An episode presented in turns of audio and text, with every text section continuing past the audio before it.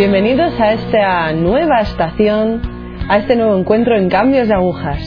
Hoy tenemos con nosotros a un nuevo tripulante, a una nueva tripulante, y esta, esta jornada mucho más especial, ya que tenemos a un nuevo miembro de las siervas del hogar de la madre. Tenemos a Marian. Hola Marian. Hola Cristina, ¿qué tal? Bien, bien, bien.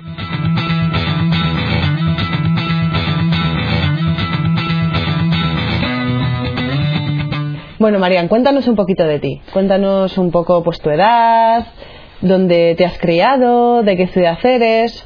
Cuéntanos. Pues soy Marian, tengo 20 años, soy de Toledo. Mis padres son como católicos desde siempre y ellos siempre me han educado en la fe católica. Somos seis hermanos. ¿Tú eres la mayor? Sí, soy la mayor, soy la única chica, son todos chicos. Son El todos. pequeño tiene dos años. Ajá. Todavía es un pequeñín. Bien, bien. ¿Cómo encontraron tus padres la fe? ¿Cómo se han reencontrado ellos con Dios? ¿Cómo te han transmitido a ti esa fe? Pues mis abuelos no tenían mucha fe, era como la fe de España de siempre, pero no practicaba muchísimo. Pero a mi padre en el colegio sí que le inculcaron la fe y allí llegó un sacerdote un día que le, le invitó a ir a unos campamentos católicos y a mi padre le encantan como las aventuras y Bien. entonces decidió ir a ese campamento y a partir de ahí como se enganchó con unas reuniones semanales y empezó así como a aumentar su fe, empezó a rezar el rosario, empezó a descubrir también como la fe. Y después conocí a mi madre. Y mi padre enganchó a mi madre, como le llevó, conoció a las que ahora son hermanas, que entonces eran jóvenes. Y así mi madre también empezó a ir a campamentos. Y luego se casaron y ya pues ¿Vinisteis vosotros? los demás. Vale, viniste tú la primera. Sí. Y desde pequeñita has acompañado a tus padres a estos encuentros, a estas oraciones, a estos campamentos. Sí, ¿Tus hermanos también? sí, Habéis sido todos como familia. sí. Y lo habéis mamado desde, desde pequeños. Ajá. Bien.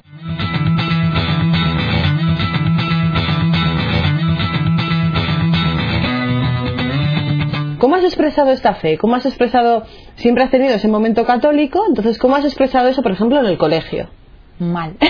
¿Vale? A ver, cuéntanos esto. Pues cuando estaba en el colegio, o sea, yo desde pequeña empecé a hacer gimnasia rítmica, entonces como toda mi vida se centraba en la gimnasia. Vale. Yo iba a misa porque tenía que ir, pero porque mis padres me llevaban, pero no porque de verdad yo me considerase católica ni porque yo consi- o sea, porque viese que yo lo tenía que hacer, solamente porque tenía que hacerlo, como tenía que ir al colegio y tampoco me gustaba, pues así, o, o sea, me aburría muchísimo en misa, no me gustaba para nada, yo Dios existe, sí, sí es verdad, Dios existe, pero no era como algo personal que yo experimentase. Vale. En el colegio tú nada, inicias tu vida escolar, haces tu primaria. Sí. Bien. También con 10 años empecé a ir a campamentos que, con el hogar, eran campamentos católicos.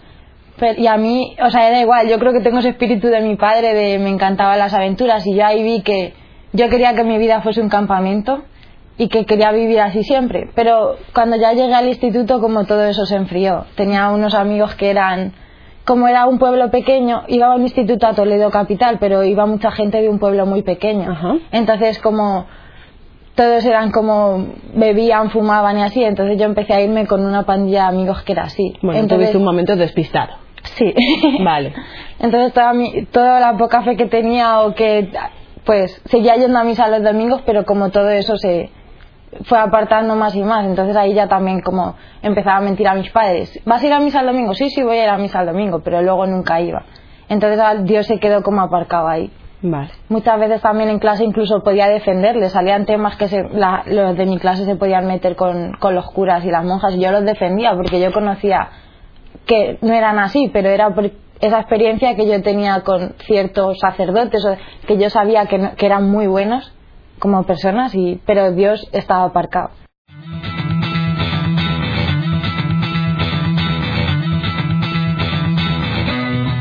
Ese momento en la gimnasia rítmica, por ejemplo, como viviste en un equipo, el sentirte equipo de algo, el poder vivir de alguna manera en O sea, ese momento tu fe, ¿pudiste, no pudiste?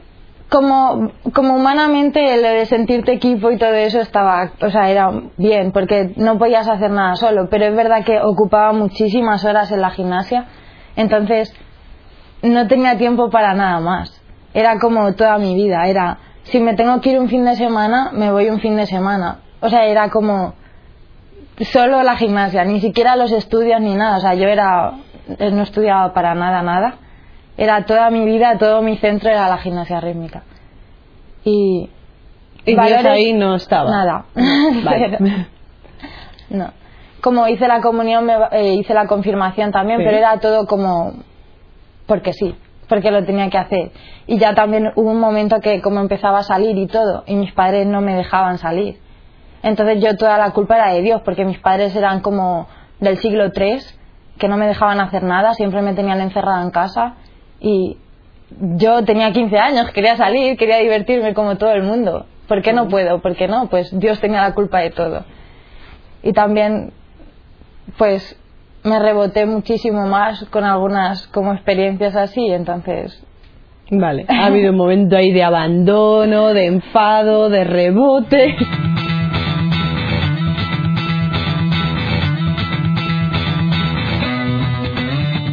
A ver, Marian, vamos a hablar un poquito más quizás de nuestro momento en el instituto, de nuestro momento con los compañeros, profundizando un poco más en, pues quizás en nuestro momento de rebeldía, cómo se da, cómo se lleva a cabo.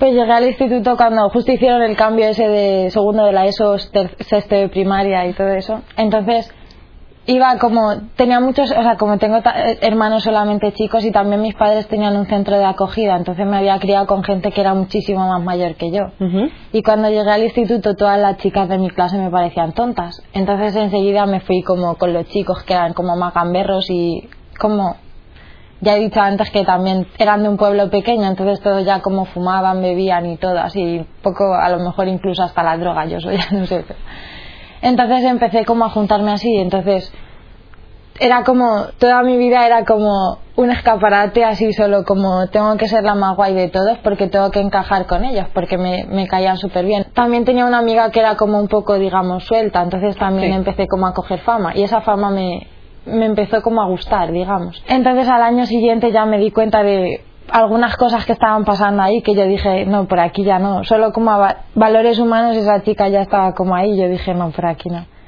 Entonces empecé a juntarme con otras amigas que fumaban, bebían, salían y todo. Entonces yo dije, ah, esto sí, Vale. esto sí me cae bien. Entonces empecé a caer por ahí como muchísimo. Empecé a suspender, nunca había suspendido en mi vida y ahí empecé a suspender, empecé a dejar de ir a clase.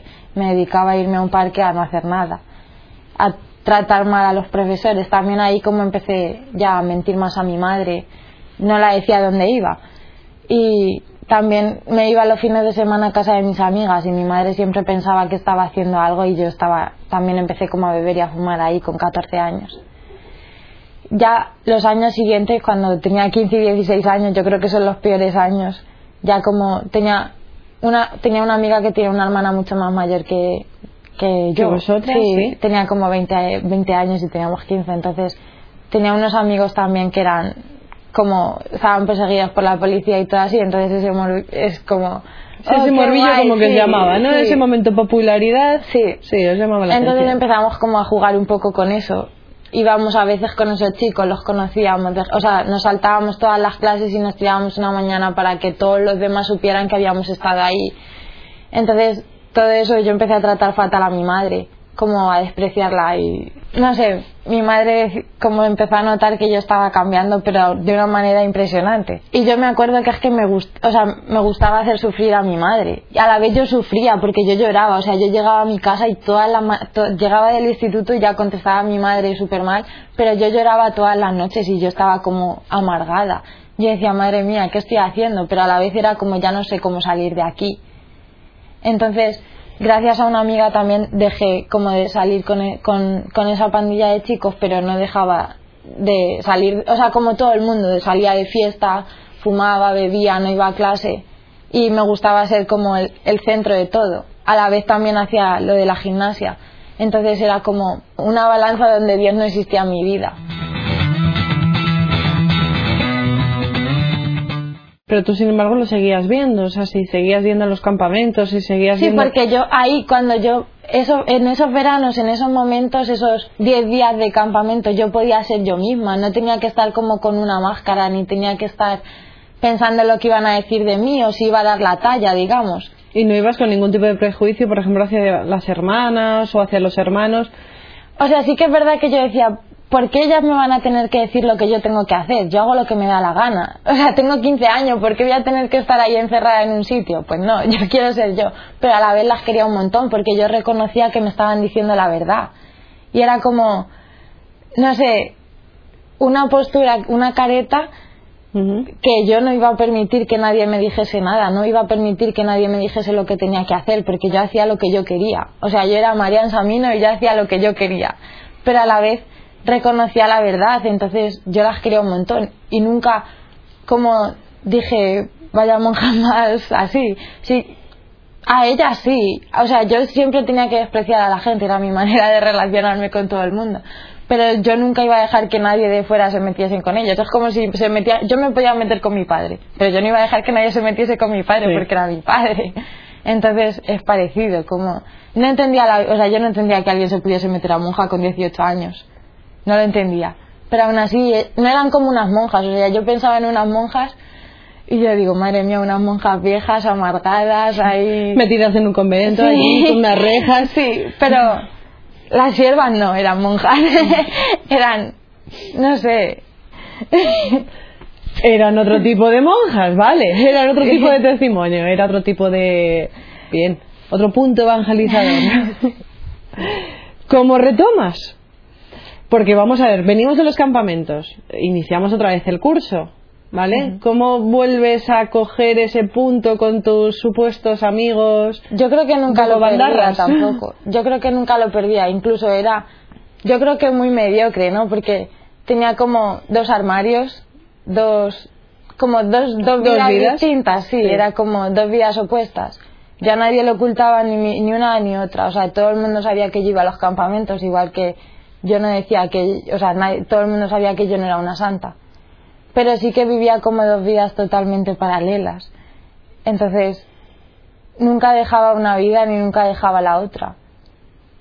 Sí que es verdad que a lo mejor una, una semana estaba como ayudando más a mi madre o lo que sea, pero a la semana siguiente cuando llegaba al instituto ya eso se acababa. Pero ¿cómo retomamos todo esto? En el, momento? En el 2009, pues después de un campamento fui unos días a Santander con las hermanas y ahí como fui dejando un montón de pequeñas cosas que para mí eran muy importantes. Yo fumaba, por ejemplo, entonces para mí eso era súper importante. Yo no podía vivir sin fumar, por ejemplo. Entonces ahí, pues, no sé, fue una circunstancia que de repente tuve que dejar de fumar así. Entonces a mí eso me costaba, pero a la vez me ayudó a abrirme. Y también conocí a un montón de chicas y yo, pues, o sea, como soy abierta, me gusta hablar con todo el mundo, pero con quien yo quiero. Y ahí estaban muchas personas que a lo mejor yo no quería como hablar ni nada, no eran como mi tipo de gente, pero también como abrirme a eso, ver que ellas sí que querían hablar conmigo, que ellas sí me trataban bien a pesar de todo, a mí me rompió muchísimos esquemas y también me hizo abrirme por ahí. Entonces, ahí me fui abriendo poco a poco sin quererlo. O sea, yo no dije, ah, quiero abrirme a Dios. No, no, para mí Dios seguía siendo Dios, pero ahí. Y fue como abrirme poco a poco, abrirme poco a poco así a, a, Dios y empezar de verdad a experimentar que Dios me amaba, que Dios era mi padre y que Dios había muerto por mí. Y se me cayeron más esquemas todavía. Entonces, cosas que me costaban muchísimo, como ir a misa, hacer la oración, ahora era como una necesidad que, yo decía, wow, no me lo puedo creer. Bien. Y ahí también fue cuando empecé como a experimentar la llamada, que Dios podía ser que me estuviese llamando, pero era muy extraño. Yo decía, no, eso no, lo que quieras, pero eso no, porque también como fui abriéndome, yo fui viendo que tenía que dejar cosas, que no podía seguir viviendo igual ahora. Y fue como, hasta donde tú quieras, pero eso no. Entonces después de eso volví a mi casa y volví como a caer como un poco así a caer. Pero ya tenía esa experiencia dentro que mi conciencia no me dejaba como abandonarla. Y era el, último año del bachillerato. Entonces yo sabía que tenía que dejar como todos mis amigos y todo para poder seguir, porque si no iba a volver a caer otra vez. Entonces, como al final de ese año decidí que tenía que hacer un parón, sí, dejar de estudiar y todo, y poder, me vine un año a Santander, supuestamente para ayudar a las hermanas, pero recibí muchísimo, muchísimo y me ayudó muchísimo más y abrirme muchísimo más. Y así también fui como viendo poco a poco cosas que tenía que ir dejando, cosas que tenía que cambiar, cosas que no estaban bien. Cuéntanos un poco ahora de este año, de este año y medio que llevas con las hermanas. Claro, cuéntanos un poco tu vida, cuéntanos un poco lo que haces cada día, qué es lo que más te llena a lo largo del día. Eso ¿O es para- el compendio de cosas, todas en general? Pues primero ese año es que fue fundamental para mí, porque como al principio yo llegué aquí, yo sabía que tenía que dejar cosas, pero como yo pensaba como todo el mundo, me iba a casar con un chico católico, iba a vivir así, ¿no? Pero poco a poco fue como, fui viendo que necesitaba vivir, o sea, tenía que vivir como la vida de las hermanas, que era lo que, lo que de verdad me llenaba, porque era como, siempre me faltaba algo, yo hablaba de que me iba a casar y todo, pero siempre faltaba algo y en la oración yo lo iba viendo, iba como viendo eso, entonces al final de todo ese año, ya justo cuando acababa, en junio del 2011, entré de candidata y después me fui a estudiar a Valencia. Allá en Valencia hay una comunidad de hermanas, entonces voy a la universidad. Entonces Vale. todos los días, como vivo con otras dos chicas que no son candidatas Vale.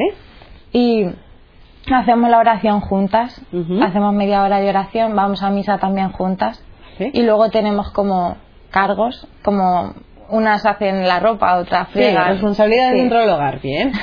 y luego tenemos un tiempo de estudio. Luego por la tarde vamos a la universidad Bien. y ya por la noche cenamos juntas también, rezamos completas la liturgia de las horas y ya, pues, es. así. Más o menos eso es un día normal. Y luego los fines de semana a veces también ayudamos a las hermanas trabajando. También tenemos reuniones, una vez al mes tenemos convivencias y lo que me llena más es como un conjunto de cosas, ¿no? O sea, la oración, el Señor me tiene que llenar, es lo que más me llena. Pero también el estar con las hermanas, porque son mis hermanas. Es como la vida en comunidad, sí, no sé. Sí, son tus hermanas, es tu familia. Es.